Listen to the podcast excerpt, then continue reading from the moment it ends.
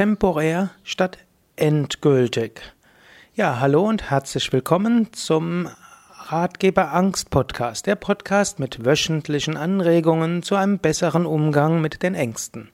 Ich hatte das letzte Mal gesprochen über die Kunst der Beurteilung beim Scheitern, hatte angeregt, temporär etwas zu beurteilen und spezifisch statt endgültig und allgemein. Diesmal möchte ich dir raten, wie du umgehst, wenn du merkst, dass du öfters endgültig urteilst. Ein Mensch kritisiert dich und du sagst, immer kritisiert er mich. Oder du machst eine kleine Sache, die schief geht und du sagst, immer geht sie schief.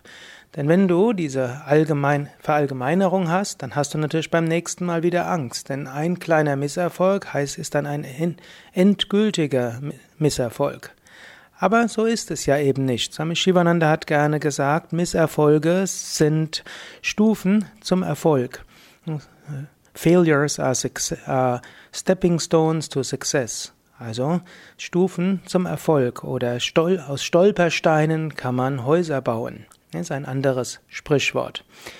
Wenn du beim nächsten Mal oder nächste Woche dich erwischst, wie du endgültig beurteilst, eine Möglichkeit wäre, argumentiere gegen. Also, du hörst, wie jemand etwas, wie jemand dich kritisiert und dann sagst du, immer kritisiert er alles, dann überlege, stimmt das? Argumentiere gegen. Nein, stimmt nicht. Er hatte auch eben, weil er zum einen kritisiert, er hat aber auch Wertschätzung geäußert. Das letzte Mal, als ich mit ihm gesprochen hatte, hat er, war er freundlich gewesen. Und wenn ich sehe, letztlich 90 Prozent der Zeit ist er freundlich zu mir. So kannst du überlegen. Oder irgendwas ist schiefgegangen, du verpasst einen Zug. Sagst du, immer komme ich zu spät, immer verpasse ich den Zug.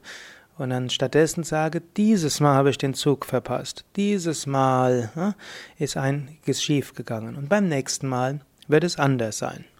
Ja, so kannst du beim nächsten Mal überlegen, du kannst schauen, wann urteilst du endgültig statt temporär, argumentiere gegen und insbesondere suche dir Situationen, in denen das nicht endgültig war, sondern temporär. Und suche dir Situationen, wo du in einer ähnlichen Situation erfolgreich warst und wo Dinge gut gegangen sind.